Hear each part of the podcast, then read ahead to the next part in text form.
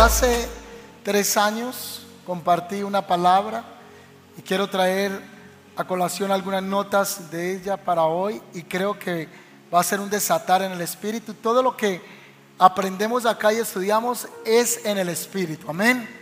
Y se tiene que absorber de esa manera. No es una homilía más, sino que hay que observarlo, absorberlo en el espíritu, amén. Lamentaciones capítulo 3, versículo 37 dice la palabra del Señor. ¿Quién puede anunciar algo y hacerlo realidad sin que el Señor dé la orden? Estoy leyendo la nueva versión internacional. Lo leo otra vez. ¿Quién puede anunciar algo y hacerlo realidad sin que el Señor dé la orden? La versión del Dios habla hoy dice, cuando algo se dice, cuando algo pasa, es porque el Señor lo ha ordenado. Quiero compartir un mensaje que creo que vamos a orar para que ocurra algo que estábamos cantando ahorita, milagros de Dios. Amén. Milagros sobrenaturales. ¿Cuántos han experimentado milagros en su vida? ¿Y cuántos quisieran experimentar mayores milagros en sus vidas? Amén. ¿Está usted preparado para ver el obrar del Señor? Yo no sé si alguna vez usted dio una orden en la casa y era como si usted no hablara, o si usted dio una orden en el trabajo y es como si no hablara. Hay esposos que dicen es que en esta casa se hace lo que les da la voluntad porque no me obedecen, no me hacen caso. Se perdió la autoridad, pero hay una autoridad que es sobre toda autoridad y es el nombre de nuestro Señor Jesucristo. ¿Cuántos dicen amén? Y cuando Dios ordena, hasta el diablo tiene que obedecer. Cuando Dios decreta algo, se tiene que cumplir. Porque no hay un nombre más alto ni una autoridad más alta que el nombre de nuestro Señor Jesucristo. Y es muy bueno escuchar historias bíblicas, pero es más bueno ver la mano del Señor obrar en nuestras vidas. ¿Cuántos dicen amén? Es bueno ver y escuchar qué dice la Escritura, pero es más bueno ver cuando Dios obra, en nuestros corazones. Es bueno cuando escuchamos que Dios transformó la vida de alguien, pero es más bueno cuando uno puede decir, es que el Señor también lo hizo en mi vida. ¿Cuántos dicen amén a eso? Entonces aquí Lamentaciones está diciendo que cuando algo pasa, ocurre, es porque hay un, un edicto, hay una orden que fue dada por el Señor. Y antes de terminar esta noche, mire, 40 minutos, o 35 minutos en el mundo espiritual pueden mover lo que en 50 años no moveríamos por el poder de la oración. ¿Cuántos creen eso? La oración es poderosa. Un acto noble, sencillo, pero mueve los cielos y estremece los infiernos el poder de una oración. Y cuando Dios decreta algo o decreta bendición para sus hijos, no hay quien lo pueda detener, porque Dios lo está haciendo así. Dice Génesis capítulo 1, versículo 3, que por la orden de Dios fue creado el universo. Entonces dijo Dios, que haya luz y hubo luz. Y Dios vio que la luz era buena y luego separó la luz de la oscuridad. Dios llamó a la luz día y a la oscuridad noche. ¡Qué poder! que Dios con el poder de su palabra creó el universo. Porque Él lo ordenó, porque Él lo determinó. Jonás capítulo 2 versículo 10 dice que por la orden de Dios, un pez que tenía en su vientre, a un desobediente, a un cobarde llamado Jonás, que no estaba aceptando el llamado de Dios, Dios lo procesa en el vientre de un pez pero el versículo 10 del capítulo 2 de Jonás dice, entonces el Señor dio una orden y el pez vomitó a Jonás. Subraya en su Biblia, subraya en su libreta, subraya en el celular la palabra una orden de Dios. O Dios dio la orden y el pez vomitó a Jonás. Así que quiero que mire la palabra cuando Dios da una orden, se tiene que establecer como Él lo está diciendo. Amén. Así que subrayalo para que no se duerma esta noche. Imposible que uno se duerma con esta palabra. Dios tuvo un momento de verdad para la vida de un centurión romano. El centurión romano viene y se presenta delante de Jesús. Y en la Biblia le aparece como centurión porque está encargado de, viene la palabra centuria. Tiene 100 soldados a su cargo. Y él viene delante del Señor y le dice, tengo un siervo que está enfermo en mi casa. Entonces el Señor le dijo, vamos, yo lo acompaño a la casa. Y este siervo le dijo, no, no, no, no, no. Yo no soy digno de que vengas a mi casa. Tan solo pronuncia la palabra. Y desde donde esté mi siervo, él se va a sanar.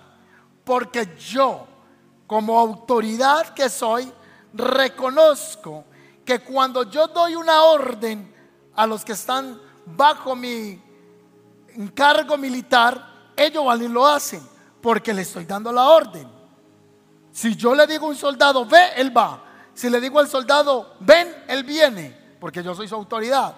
Ahora, yo reconozco que tú eres el creador del cosmos, tú eres el creador del universo, entonces da una palabra. No tienes que ir hasta la casa. Di que mi siervo se sane y él se va a sanar a la distancia. Qué fe tan linda la del centurión, ¿verdad? El Señor también se quedó sorprendido. Así que él no tuvo que ir hasta la casa del centurión, sino que dio la palabra y el siervo fue sano al instante por la orden de Dios, el poder de la palabra, el poder de la palabra.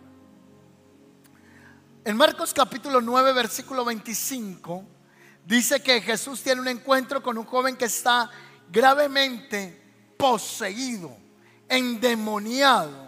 Pero mire lo que ocurre. Capítulo 9, versículo 25 está en pantalla. Cuando Jesús vio que la multitud se agolpaba, reprendió al espíritu impuro y le dijo, espíritu sordo y mudo, yo te ordeno que salgas de este muchacho y que nunca vuelvas a entrar. ¿Quién fue el que le ordenó ahí? Jesús. Porque él tenía que autoridad.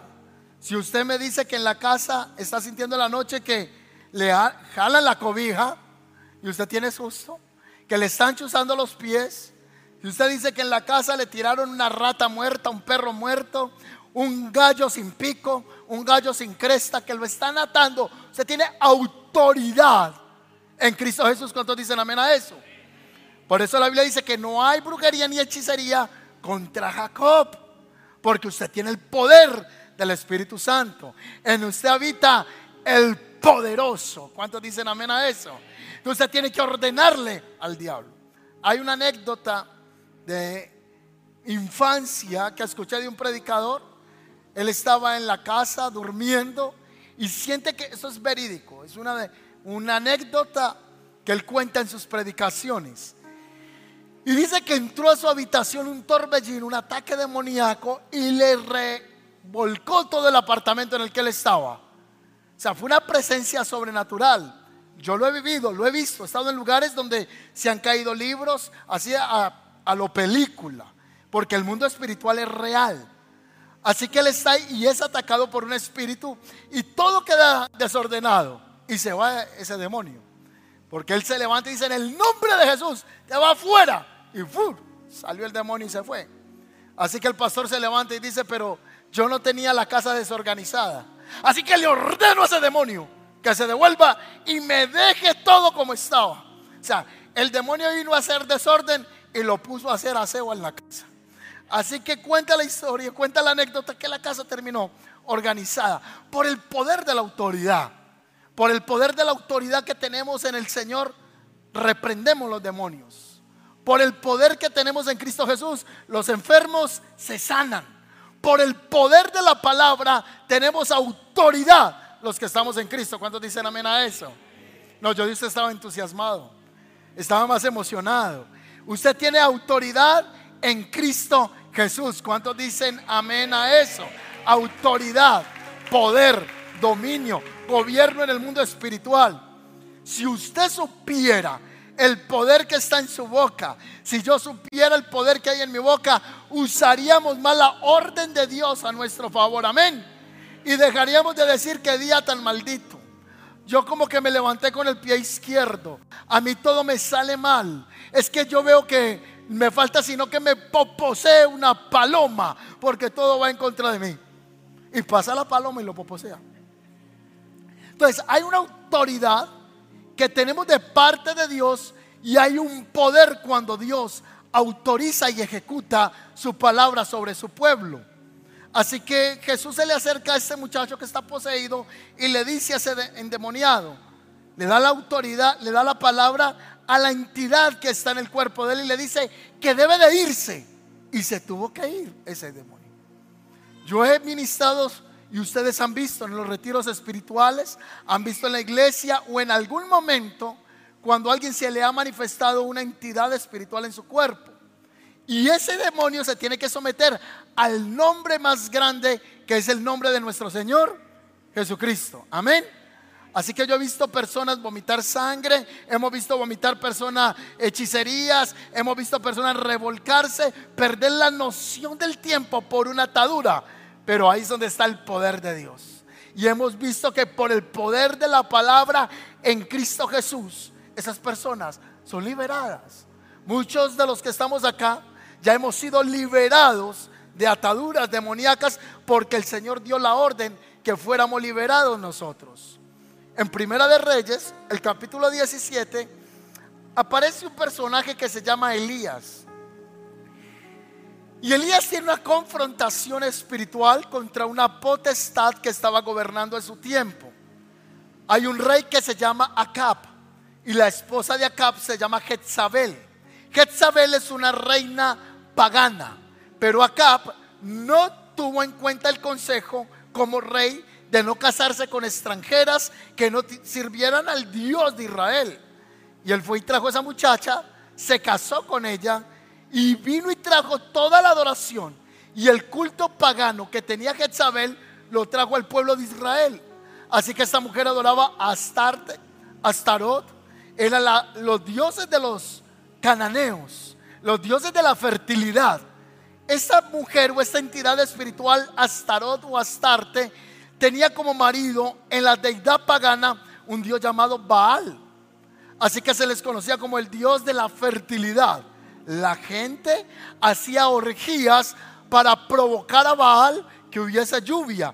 Porque en ese entonces se creía que con ritos de inmoralidad se traía la lluvia sobre la tierra, que había fertilidad. Entonces esas costumbres que tenía Jezabel las trajo al pueblo de Israel e Israel se contaminó.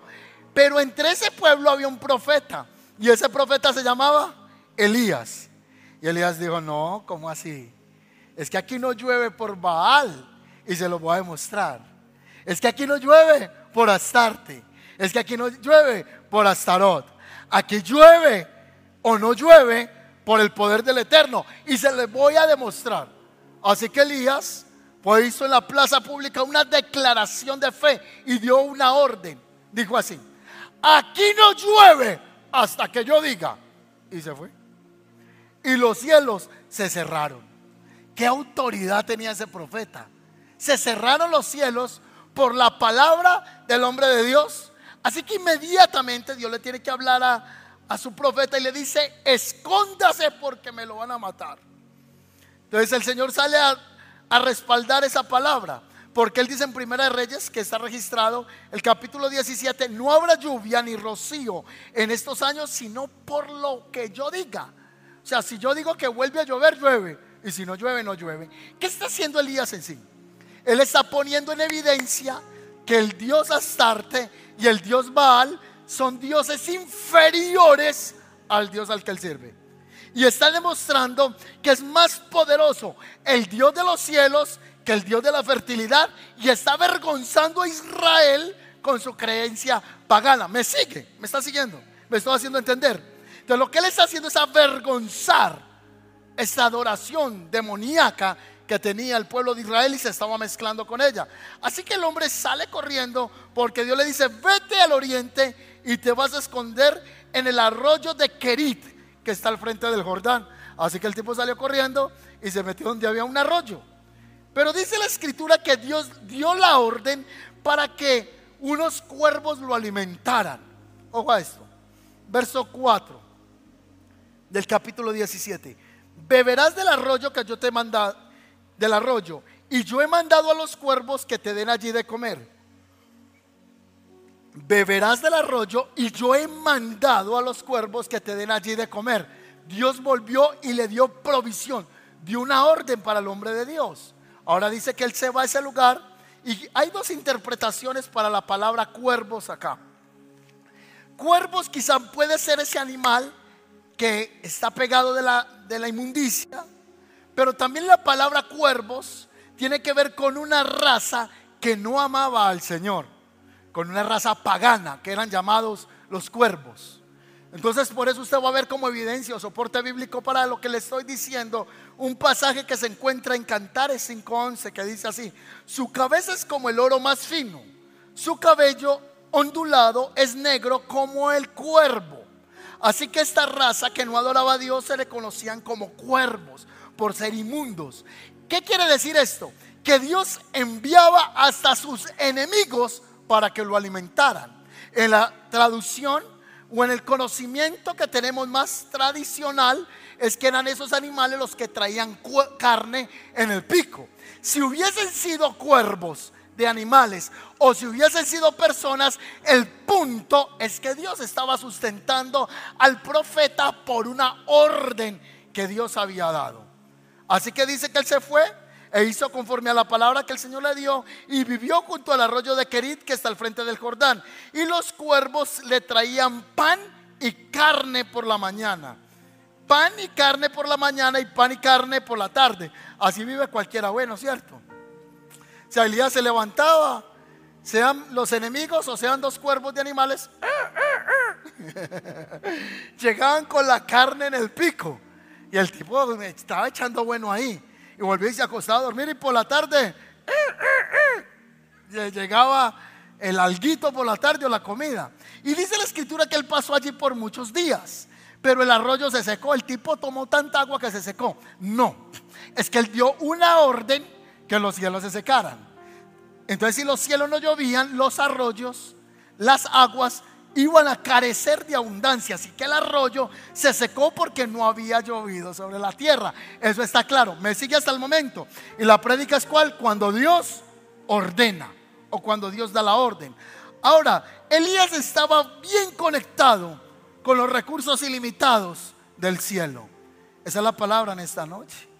Dios nos va a conectar con los recursos ilimitados del cielo.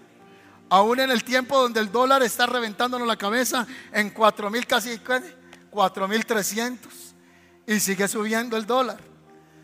Eso es lo que sobre el mundo está viniendo, angustia, pero también creemos que en medio de la confusión Dios va a proveer sobrenaturalmente para su iglesia, para su pueblo. Dios va a usar cuervos, sean aún tus enemigos, y van a traer carne en el pico para ti como bendición de parte del Señor. ¿Cuántos dicen amén a eso? Yo no quiero mirar ni cómo está el dólar, ¿verdad? El dólar sigue creciendo y seguirá creciendo la economía de este mundo. Entonces, cuando uno lee estos pasajes, uno dice que los recursos de uno vienen del cielo. ¿Cuántos de ustedes han visto milagros que han venido de parte del cielo? Usted dice, yo luché tanto en conseguir algo, pero de un momento a otro Dios me puso una persona que conocía a otra persona, que conocía a otra persona, y fue la respuesta de Dios para mi vida. Eso es lo que el Señor hace. ¿Cuántos quieren experimentar eso? Los que dijeron amén es porque lo están creyendo. ¿Cuántos quieren experimentar eso? ¿Cuántos quieren experimentar los recursos ilimitados del cielo? Dios tiene preparado para ti bendición hasta que sobre y abunde. No importa que tú estás viviendo y no te estoy hablando de un evangelio de la prosperidad. Te estoy hablando que tú dependes de Dios y que dependes de Dios. Él va a suplir para ti conforme a sus riquezas en gloria. ¿Cuántos dicen amén? Pastor, eso es la teología de la prosperidad. Entonces le hablo de la teología de la mediocridad y de la pobreza. Le estoy diciendo que Dios va a proveer para su pueblo, aún en los tiempos de escasez, aún en los tiempos de sequías, te van a pasar cosas sorprendentes. El hermano tomó esa palabra. Te van a pasar cosas sorprendentes en tiempo de escasez, a alguien Dios le va a entregar esa palabra, alguien la está recibiendo, Dios te va a hacer que lo que Él ya destinó para ti sea entregado. Ahora, este tipo está allí, está comiendo carne, está comiendo pan, tomando agüita del arroyo. Ah, Dios mío, ni San Andrés, ni Aruba, pues el tipo está ahí bien contento. Ahora, lo que dice la escritura es que el arroyo se secó y vuelve y aparece la misma palabra de que Dios da una orden. Vino luego a él palabra del Señor diciendo, levántate y ve a de Sidón y mora allí aquí que yo he dado la orden a una mujer viuda que te sustente. Entonces él se levantó y se fue para Sarepta. Mire bien, usted ya se sabe esta historia, pero yo no quiero que nos sepamos historias. Yo quiero vivir las historias bíblicas en mi vida. Amén. Yo sé que David mató a un Goliat, pero yo quiero matar mis propios qué? Goliat. Yo sé lo que le pasó al profeta de Dios, pero yo quiero que esa palabra también sea vida en mí. Yo quiero, ¿cuántos quieren experimentarlo? Usted ha escuchado una prédica que usted dice, no, ya estoy cansado de escuchar tanto, yo, yo quiero vivirlo también. Amén. Entonces el hombre de Dios, Dios le dice, ya di una orden, vete de acá porque se acabó el agua. Señor, y entonces, tranquilo, se acabó el agua. ¿Y ahora qué voy a comer? Tranquilo. Ya le di la orden a una viuda para que te sustente. Uy, pero Dios mío, ese hombre andaba con una visa Mastercard ilimitada. O sea, no estaba, se acabó la comida y Dios ya le está diciendo, ya preparé quien te sostenga, quien te sustente. ¿Usted ha visto hasta el día de hoy la provisión de Dios, sí o no? ¿Ha desayunado y almorzado los últimos 40 años de su vida, si tiene 40 por lo menos? Yo no tengo 40, entonces menos. Ah, 39. ¿Ha visto usted que después de 70 años hacia abajo, usted ha desayunado? Y es tan cierto eso que hoy está aquí sentado. Quiere decir que ha pasado dificultades, pero que Dios a pesar de eso nos ha guardado, nos ha sostenido. ¿Cuántos han tenido deudas aquí? Y todavía las tiene. Pero ¿cuántos han visto que Dios ya ha obrado en esas deudas que muchas veces iban a ser o eran imposibles para nosotros? Pues Dios va a seguir obrando porque nosotros dependemos de Él. Pero lo que el Señor nos está llevando hoy es a creerle a Él. Amén. Así que el hombre se va y llega a Sidón, a Zarepta, y Dios le dice que hay una viuda. Hmm, qué tareita. La tarea que tenía el hombre de Dios era llegar a identificar quién era la viuda que el Señor le había entregado a él. Y hago esta pregunta a usted. Si usted Dios le dice que lo va a sostener una viuda, ¿usted cree que es una viuda pobre o es una viuda rica? Rica. Entonces llegó mirando a ver, me perdona la palabra, bueno, no la voy a utilizar. ¿Quién será la señora que va a Dios aquí a usar? Más ordinario, ¿cuál será la vida que Dios trajo para mí? Pero en el buen sentido de la palabra, no vida de edad, sino el término. ¿Quién será esa señora? Cuando él llega a ese lugar, dice la escritura que, no nos dice la escritura detalles, pero imaginémonos al hombre de Dios mirando a las mujeres, le miraba el collar, no, esta no tiene pinta que tiene plata, no, esta no. Mira, le miraba los dedos, ¿tiene anillos? No, esta no tiene plata. ¿Tiene cadena de oro? No, no tiene cadena de oro. Eh, anda en la yegua de la época, no está hasta pie, miren los pies, no se hizo el manicure ni el pedicure, se le corrió ahí el labial. No, no, él no ve en ese momento quién puede ser la respuesta. Él quizá creyó que era una mujer que había heredado todo el dinero de su marido y que Dios iba a usar esa mujer para sostenerle ahí las campañas evangelísticas y sostenerle el ministerio al hombre de Dios. Y cuando él llegó al lugar, dice la escritura que vio una mujer que estaba recogiendo unos leños. Y el Señor le dijo, es esa. Y dijo, ay Dios mío bendito esta. ¿Cuánto les ha pasado que usted creyó que la bendición iba a venir de la manera que usted se imaginaba? Y la bendición no viene de la manera que uno se imaginaba, sino como Dios ya la diseñó. Y a veces las cosas para nosotros no son como las pensamos, sino como Dios las piensa. Y como Dios las piensa, son más altas de lo que nosotros imaginamos. Y usted creyó que iba a ser bendecido por la tía y no fue por la tía. Y usted creyó que la bendición iba a venir por el tío y no fue por el tío. Porque Dios obra de manera misteriosa. De manera que nosotros no podemos entender ni comprender la mente de Dios. Lo único que sí podemos saber es que sus pensamientos son más altos que nuestros pensamientos. Y qué cosa que ojo no vio ni oído yo, ni han subido al corazón del hombre, es decir, que no se lo han imaginado, es lo que Dios ha preparado para aquellos que los aman. Esta palabra es para alguien que el Señor le está diciendo, voy a obrar a tu favor, ni siquiera la manera que tú estás pensando y has pensado durante años que iba a obrar. Yo recibo esa palabra. Yo quiero vivir eso. Así que él llega a ese lugar y se encuentra esta señora que está allí. La tipa no es rica. La tipa anda a pie. Y señora, ¿cuántas casas tiene usted? No, yo no tengo ninguna. No puedo ni pagar arriendo, estoy arrimada porque no tengo cómo. Así que los bienes que ella tiene están claritos en el versículo 13. Él le dice, Elías le dijo, vamos desde el versículo anterior. Vive Jehová tu Dios que no tengo pan cocido, solamente un puñado de harina en la tinaja. Ah, imagínese. Usted dice, aquí donde Dios me mandó, se va a morir esta señora y me va a morir yo. Póngale cuidado a esto. Estaba siendo probada la fe del profeta y la fe de la viuda. Era la fe de los dos. Porque le dijo, a ver, ¿usted qué tiene? Le dijo, no, no tengo nada. Lo que tengo es deudas. El marido se me murió. Tengo un niño que está aguantando hambre. Y entonces usted pregunta, pero Dios no me dijo pues que esta viuda es la que me va a mantener. Esta no es la que va a ser la bendición para mí.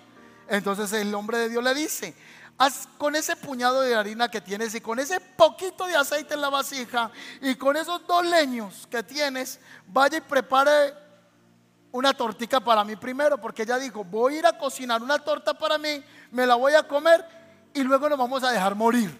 ¿Cuántos hemos estado en una situación de vida que uno dice, no, pues lo que se venga. ¿Ha hablado usted con una persona en depresión, desanimada, triste, desesperanzada? No, pues es que ahora, pues, como lo que estamos viviendo, se nos montó el dólar, se nos montó el dólar. y todo está difícil y todo está complicado. La vida no es fácil, pero es ahí donde Dios le dice a su pueblo, usted depende de mí. Y en todo momento Dios te va a sorprender al pueblo escogido por el Señor. Al que ande de la mano del Señor va a ver de los recursos ilimitados del reino de los cielos, porque hace ocho días aprendimos que nuestra ciudadanía no es de esta tierra. Entonces, si la ciudadanía no es de esta tierra, entonces yo no sé las finanzas tampoco. Él es nuestro proveedor y Él va a proveer más allá de lo que pensamos. Esta es la palabra hoy que el Señor está trayendo. Entonces Él ya le dice, me voy a dejar morir no, no se deje morir. Vaya y cocine.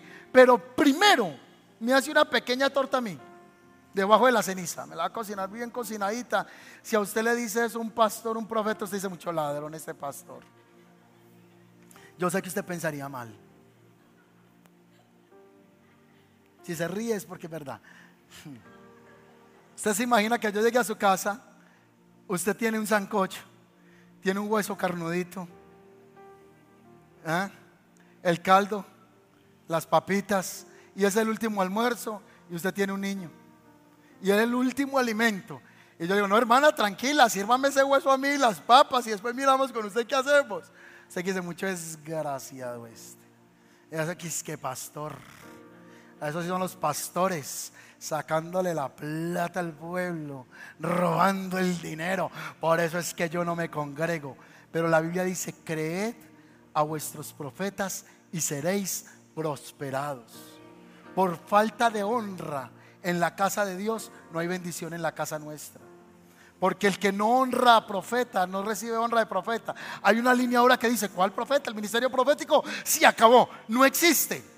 Pues la Biblia dice en Jeremías 33:3, clama a mí, yo te responderé. Entonces, si Dios responde en este tiempo, Dios todavía sigue que hablando. Ahora, hay dos tipos de profetas. Los que son usados por el diablo con espíritu de adivinación. Los que son manipuladores para alcanzar un fin para su propio deleite carnal o los hombres de Dios. Por eso la Biblia dice, si ellos hubieran estado en mi secreto, les hubieran hablado mi palabra. Está hablando en el libro del profeta Jeremías. Hombres que manipulaban con la palabra, pero no eran hombres de Dios tenían su deleite en otras cosas, menos en la obra de Dios. Entonces Dios dice, esos profetas serán juzgados. Punto, eso será otra enseñanza. Así que le dice, hágame a mí una torta cocida. Pero yo veo a esa mujer tan tremenda, tan terrible. que esta mujer se va para la cocina, saca el puñadito de harina, saca el poquito de aceite y mira al niño, costilludo. Eh, no, pues se me murió el marido. Hoy yo me iba a comer esto para echarme a morir también, pues yo le voy a creer a Dios. Y eso no es lo que pasa en la ofrenda. Eso no es lo que pasa cuando usted viene acá y dicen que la ofrenda y pasa la pastora y dice la ofrenda y usted dice, ay, ese billete, ay, no, el Señor reprenda al diablo y, lo voltea por acá. Es, que todo el tiempo uno está siendo retado en la fe. ¿Cuál es el principio del dar? ¿Por qué damos? Dios, ¿por qué pide que demos? Porque es un principio en el reino. Porque en la Biblia todo funciona ¿qué? Al contrario. La Biblia dice, bendigan el que lo maldiga. Y usted antes de conocer al Señor el que lo maldecía, ¿usted qué hacía? Usted le echaba tres maldiciones más. Cuando usted iba manejando el carro y le decían, ¡Pi! ¡Bruto! Y usted le sacaba el dedo. Bien, bien, bien. Bien, todo bien. Cristo te ama. ¿Cómo responde? La Biblia dice, bendigan al que te maldiga, bendice al que te maldice. A eso es lo que la Biblia nos llama hacer lo contrario. Ay, cuando yo digo acá, tenemos la Fundación Futuros Divinos y vamos a regalar 100 mercados. Empieza el WhatsApp de la iglesia. Ta, ta, ta, Pastor, ¿tiene un mercado para mí? Claro, porque a todos nos gusta qué? Recibir. Pero cuando se dice vamos a hacer un bazar, dice, ay, ya la chaqueta rota, como decía el hermano ahí, ah, esta chaqueta que yo no me pongo, Uf, pero huele a chucha, está vieja. Esa es la que voy a llevar a la iglesia. Porque a nosotros nos gusta que nos den pero somos muy apegados. Pero hay un principio en la Biblia, que el que da a Dios, recompensa de Dios recibirá. Por eso en Malaquías, aunque decimos, no, no se puede trabajar ese texto, el principio del dar es transversal en los tiempos. No es que Dios cambió los tiempos, Él es el mismo de ayer, de hoy y de siempre. Y al pueblo de Israel le dijo, cuando ustedes dan, yo les voy a mostrar que sobre su casa habrá bendición. Entonces esta mujer entendió ese principio por revelación, porque no hay más secreto. No, no hay más explicación en el texto bíblico. Lo que termina diciendo es que la mujer viene con la tortica calientica y lo primero que le pidió fue un vaso de agua. Ah, eh, me salté esa parte. El primer pedido de él fue que un vasito de agua. Entonces, hermano, me da un vasito de agua. Ah, bueno, y sírvame el almuerzo de una vez también. Entonces el hombre de Dios le dice, sírvame la torta también. Y esta mujer se viene creyendo al Señor. Y la Biblia dice que nunca, nunca, en tres años, a esta mujer le hizo falta el harina ni el aceite. Dios la bendijo y la prosperó, porque ella entró en conexión con los recursos ilimitados del reino. Dios va a hacer que en los tiempos de escasez, Dios va a hacer que en los tiempos de necesidad haya bendición para ti. Y yo creo que Dios quiere bendecir a su pueblo. Y es más, Dios bendice en tiempos de crisis y en tiempos difíciles para enseñarnos a nosotros y enseñarle al mundo el Señor es el que puede que abrir los cielos. Cuéntale un aplauso al Señor por eso. Amén. Cinco minutos para terminar la enseñanza. El estado económico de la mujer era deplorable. El estado emocional estaba caótico. Ella esperaba lo peor, la muerte de ella y de su hijo. Estaba enfocada en lo poco que tenía. Estaba bajo el temor. Y es que el temor lo rodea a uno cuando uno está, Dios mío bendito. ¿Y qué voy a hacer para pagar esto? ¿Y cómo voy a hacer para saldar tal situación? Pues es allí donde Dios provoca nuestra fe. Y Dios provocó la fe del profeta y provocó la fe de la viuda. Dios quiere reemplazar el temor que hay en nosotros, porque la, la fe implica avanzar en la palabra de Dios, aunque a veces sea ilógico, permiso. Se lo repito. La fe implica avanzar en la palabra de Dios, aunque a veces sea ilógico. Es más, usted hizo muchos negocios hasta el día de hoy por fe. Amén. ¿Usted fue y compró alguna vez? Por fe. ¿Usted se sentó con alguien a hacer un negocio? Por fe. Usted empezó su negocio pequeñito y empezó comprando cositas poco a poco y lo hizo como? Por fe. Y Dios comenzó a bendecirle, a multiplicarle. No hubo sacrificio mucho. Ah, mientras otros dormían, usted a las 3 de la mañana ya estaba levantado. La gente dice, ah, pero es que mira el carro que tiene. Ah, tú miras el carro, pero tú no ves la diligencia. Tú miras la bendición, pero tú no ves que hace años, cuando nadie veía, yo era el que me echaba los hombros del negocio, los, perdón, los bultos del negocio al hombro. Ya tú ves el resultado. Un día le creía a Dios, pero tú ves hoy el resultado, pero no vistes la diligencia. La fe más la palabra profética sobre lo poco fue una lesión para ambos. ¿Cuántos podemos levantar fe en esta noche? Amén. Amén. Fe. Lo poquito que tenemos. Amén. Entonces ese poquito, ese poquito de harina, ese poquito de aceite, no, lo que usted me puede robar es la fe. O sea, se puede ir la harina y se puede ir al aceite. Lo que no se puede ir es qué? La fe. Porque con la fe se hace harina y se hace aceite. Pero con la harina y con el aceite no se hace fe. Porque lo tangible no crea lo intangible. Lo intangible crea lo tangible. Por eso el arma que Dios dio se llama la fe. Por eso Efesios dice, levanten el escudo de la fe, con el que puedan detener los ataques de las dudas que vienen por los velos en el griego, que significa los dardos de fuego encendidos del diablo, y los apaguen. Porque si ustedes creen, yo voy a dar la orden, dice el Señor, y voy a abrir los cielos y voy a hacer que lo que está estancado comience a liberarse.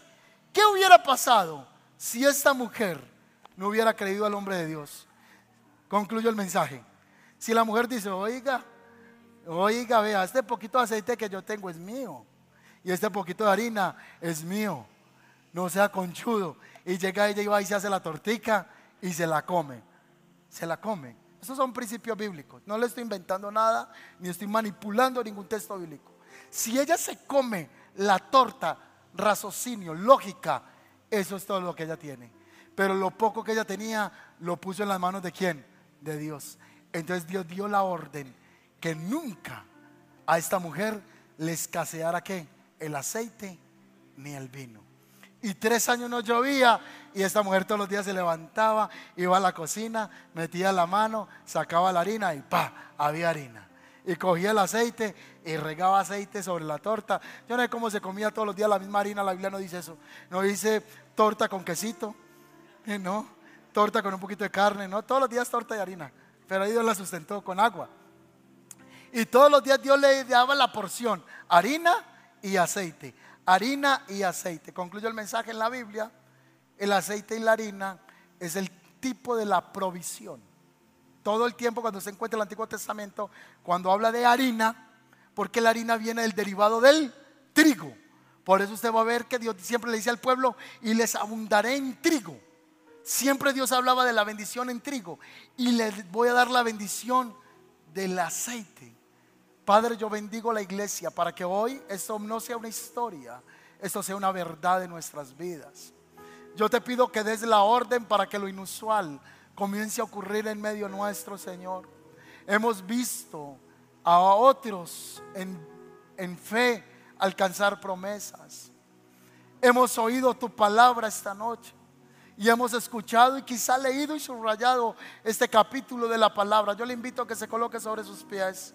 Pero dígale, Señor, yo creo que tú eres mi provisión, que tú eres, Señor, el que vas a hacer que sobreabunde en bendición. Te pongo mi poco aceite, te pongo mi poca harina en tus manos para que tú la multipliques en el nombre de Jesús. Levante sus manos y reciba de parte del Señor bendición. Una oración de 10 minutos puede hacer lo que 50 años de trabajo no harían. Una vida rendida al Señor y a su palabra. Y una vida de honra a los que Dios verdaderamente usa. Eso desata bendición sobre tu casa. Si tú has honrado hombres de Dios, mujeres de Dios, te lo digo delante del Señor, no te quedarás sin recompensa. La recompensa del cielo vendrá sobre ti porque yo he visto tu honra, yo he visto tu bendición y yo voy a bendecirte y a multiplicarte. Ya has visto bendición y multiplicación por honrar mi palabra y lo seguirás viendo. Padre, en el nombre de Jesús, oramos por esa bendición. Amén. Vamos a, tomarnos de la mano, tómense de las manos. Vamos a hacer una oración en el Espíritu. Vamos a ponernos de acuerdo. yo no estoy Dios nos guarde, no hay amor al dinero y que no haya amor al dinero. Alguien dice que el dinero, ¿qué? Es que, que daña a la gente. ¿Han escuchado eso? El dinero no daña a nadie. Muestra lo que somos nosotros, ¿cierto? Muestra si somos egoístas, tacaños, todo eso. Todo eso lo muestra el dinero. Es muy fácil decir, yo no doy porque no tengo nada. Pero si usted tiene 10 pesos, puede compartir 10 pesos. Amén. Y eso es un principio bíblico. Y más para los que nos congregamos en una iglesia. La ofrenda no es el atracadero del pastor, ni de una iglesia, ni de una organización. Es el modelo que Dios dio. Dar a la obra de Dios y Dios va a bendecirte. Y muchos que lo han hecho hemos visto. Yo he visto la mano del Señor. Yo he visto la mano del Señor. Y la voy a seguir viendo. Amén. Yo orar esta noche por milagros financieros para la iglesia. Amén. Esa es la palabra esta noche, es lo que Dios puso para que hablara. No sé por qué, Padre. Nos ponemos de acuerdo por milagros financieros para la iglesia, Señor. Puertas abiertas, cielos abiertos. Se rompa la ruina, se rompa la escasez en el nombre de Jesús. Dios te haga prosperar, te haga poseer en el nombre del Señor. Pero que el Señor también te dé un corazón generoso con lo poco que Dios te da, con lo mucho que Dios te da. Dios te guíe, Dios te guíe para que su reino también sea establecido en esta tierra. Y así como Elías estuvo en el tiempo de la escasez, en el tiempo de la sequedad, Dios nunca lo dejó solo. Nunca te, voy a dejar, te dice el Señor. No tengas temor a la pérdida, no tengas temor ni miedo de qué voy a comer mañana. ¿Acaso no eres más importante que los pájaros? ¿Acaso no eres más importante que las bestias del campo que yo sostengo? ¿Acaso no eres más importante que las plantas que yo las visto de belleza, de hermosura? Mira las orquídeas, yo las baño de color. ¿Cuánto más no te voy a prosperar y te voy a bendecir a ti? Padre, yo he hablado tu palabra y te pedimos que des la orden a lo que ha estado en opresión. ¿Pudiera usted levantar su voz esta noche creyendo por su bendición? ¿Pudiera usted, recuerde que la voz es poderosa en el mundo espiritual? y decrete y la palabra de Dios, hable la palabra, hable la palabra y comience a ordenarle a las tinieblas que suelten, que suelten tu finanza. Levante su voz, levante su voz y comience a ordenarle. Eso fue lo que hablamos ahorita, ordenar. Ordene, ordene. Si usted se ha sentido en opresión, Padre, en el nombre de Jesús, ordenamos, ordenamos que toda opresión en la finanza se quebrante en el nombre de Jesús y si hoy el Señor dice, hoy te alimento con un arroyo, mañana con cuervos. Y pasado mañana con la viuda. Pero siempre va a haber provisión y puertas abiertas. Y cuando se cierra una puerta se va a abrir otra. Y se cierra otra puerta y se abrirá otra. Se abrirá otra, se abrirá otra, se abrirá, se abrirá, se abrirá. Se abrirá, se abrirá, se abrirá, se abrirá en el nombre de Jesús. Se abrirá lo sobrenatural, lo sobrenatural. Queremos ser una iglesia que camina en lo sobrenatural, que ve milagros inusuales, milagros imposibles, porque lo único que puedes hacer tu Señor es posibilidad, lo que es imposible para el hombre. Así que desatamos, sea desatada esta noche toda atadura y toda opresión en el nombre de Jesús. Ahora yo oro para que la ansiedad suelte las mentes, la ansiedad, la preocupación gente que está en, ansiedad, que está depresiva, gente que está entrando en choque nerviosos, gente que está entrando en preocupaciones intensas. Padre, yo te pido que quites de nosotros nuestras cargas. Quita toda carga de nosotros, las traemos delante de ti. Llévate las cargas, Señor. Vas delante de nosotros. Tú vas delante de nosotros. No pare de orar, no pare de orar. No pare de levantar su voz en el mundo espiritual. Padre, en el nombre de Jesús, llévate toda carga, llévate toda preocupación, todo insomnio que nos está atacando, Señor. Toda ansiedad se va en el nombre de Jesús. Se va en el nombre de Jesús. Tú eres nuestro Jehová Jireh. Diga conmigo, tú eres nuestro Señor Jireh. Jireh, el Señor que provee. Tú eres el Señor que provee. Tú eres el Señor que provee. Tú eres el Señor que provee, Padre Santo. Gracias, Espíritu de Dios. Padre, nos sometemos a esta palabra y creemos que vamos a ver tu mano poderosa, que testimonios van a venirse, Señor, van a confesarse a causa de esta palabra, que bajo esta unción que hemos predicado este, esta noche, Señor, sea tomando los corazones, las mentes, oh Dios de la gloria, para que veamos que cuando tú ordenas, hasta el diablo tendrá que obedecer en el nombre de Jesús. Y Dios va a abrirte las puertas en el nombre de Jesús. Gracias Espíritu de Dios. Gracias Señor. Gracias Señor. Gracias Padre Santo. Vamos a hacer ahora una oración por romper ataduras de deudas. Amén. Hay dos tipos de deudas. Las deudas que usted las hace para capitalizarse y las deudas que usted saca de tarjeta de crédito para comprar el celular, para comprar ropita, la tarjeta de crédito que usted saca, ay, tengo una tarjeta de crédito de 50 millones, me voy a comprar un carro. No se compra con tarjeta de crédito un carro. Entonces, las malas decisiones financieras nos hacen sufrir mucho. Y después decimos que la culpa es de quién? De Dios y del diablo. Y el diablo dice, yo no, usted es el que tiene la tarjeta en la mano. usted es el que va para el centro comercial con una tarjeta de crédito y le da la ansiedad. ¿Y qué compro, qué compro, qué compro, qué compro, qué compro? Entonces vamos a pedirle a Dios sabiduría con las tarjetas de crédito. Si usted tiene lucha con las tarjetas de crédito, llegue a la casa. En su casa deben de haber unas tijeras. Si no hay tijeras, en su casa debe haber un fogón de gas. Préndalo y quémela. Pero inteligencia financiera Dios nos dé. Entonces usted me dice, ve, voy a entrar en una casa que la voy a ir pagando. Hágalo porque usted está pagando su propia ¿qué? casa. Finalmente lleva 10 años pagando arriendo. Y esos ya serían los intereses que hubiera pagado.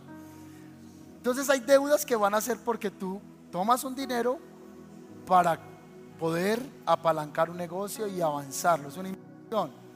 Pero si tú estás en deudas y deudas y deudas, vamos a pedirle al Señor que nos dé la sabiduría para salir de ellas.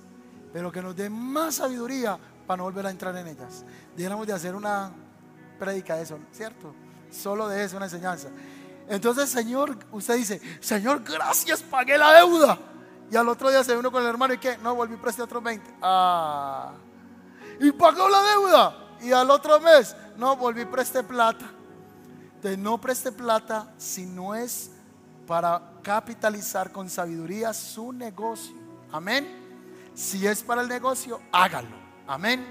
Y si usted dice, pastor, el negocio no me dio, pues dele gracias a Dios que lo intentó, porque es que hay gente que ni se endeuda porque ni intenta trabajar, pero no lo haga para cosas que no son. No preste plata para irse para San Andrés, no preste plata para comprar tenis, no preste plata para lujos que usted no debe darse para este momento. Amén. Padre, en el nombre de Jesús, te pedimos que rompas el yugo y la maldición de la, de la deuda. En el nombre de Jesús. Gente que presta dinero a gota a gota, gente que presta plata a altos intereses, Señor, que se rompa esa cultura en el nombre de Jesús, se rompa esa cultura. Gente que está debiéndole a pagadiarios, gente que está lidiando con el vecino por una deuda que no tenía que entrar en ella, Señor. Padre, te pedimos que rompas eh, y nos dé la oportunidad de salir de las deudas en el nombre de Jesús. Pero danos más sabiduría para no volver a entrar en ellas. Ahora oramos, Señor, para las oportunidades de vivienda. Oramos para las oportunidades de inversión. Oramos en las oportunidades para traer un dinero y tomarlo por fe y comenzar a pagarlo porque nos estamos capitalizando. Oramos por eso. Oramos por esa sabiduría en el nombre poderoso de Cristo Jesús. Yo te doy gracias. ¿Cuántos reciben esa palabra? Amén.